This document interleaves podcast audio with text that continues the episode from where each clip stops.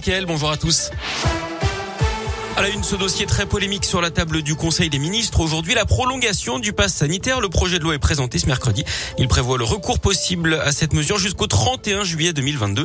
À l'origine, elle devait prendre fin mi-novembre. Le texte durcit également les sanctions en cas de fraude en pass sanitaire. Jusqu'à 50 prisons et 75 000 euros d'amende. On rappelle également la fin de la gratuité des tests dits de confort dès ce vendredi. Les tests PCR coûteront environ 44 euros en laboratoire. Les antigéniques autour de 25 euros en pharmacie. Les prêtres doivent dénoncer les faits de pédocriminalité. C'est le rappel de Gérald Darmanin hier. Le ministre de l'Intérieur a reçu le patron des évêques de France qui avait expliqué que le secret de la confession était plus fort que les lois de la République après le rapport de la commission sauvée. Grippe, gastro, bronchiolite, les virus divers sont de retour depuis une dizaine de jours. Les kinés voient arriver de plus en plus d'enfants touchés par la bronchiolite, une maladie respiratoire d'origine virale. On est encore loin du pic constaté certains hivers, mais selon le dernier bulletin de Santé publique France, les passages aux urgences ont progressé de 28%. Alors pour tenter de freiner la progression des maladies, Gilles Chalot, membre de l'Union régionale des professionnels de santé, on appelle au respect des gestes barrières pour préserver les enfants. De vaccination, la couverture, on pose un peu le masque que les bébés du coup sont moins protégés et, du coup il y a d'autres virus.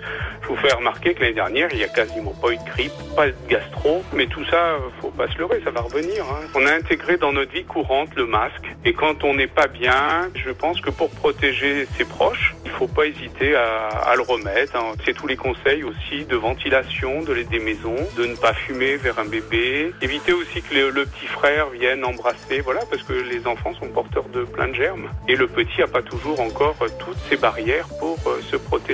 Dans un avis rendu dimanche, le Conseil scientifique estime que l'épidémie de bronchiolite pourrait être de grande ampleur cette année.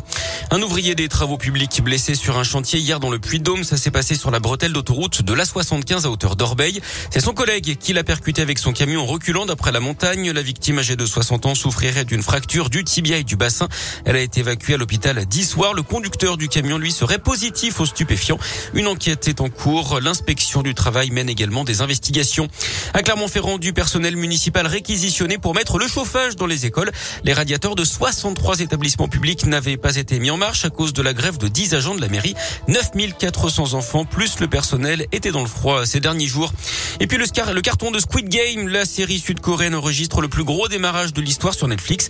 Elle a été vue par 111 millions d'abonnés en un mois. Le sport et le basket et l'exploit de l'Asvel en Euroleague. Les Villeurbanais ont battu les Turcs de l'EFS Istanbul, champion d'Europe en titre 75 à 73 hier soir à l'Astrobal. Et puis en foot, les qualifications à l'Euro Espoir et cette large victoire des Bleuets en Serbie. Score final 3-0 avec notamment des buts de Cherki et de Guiri.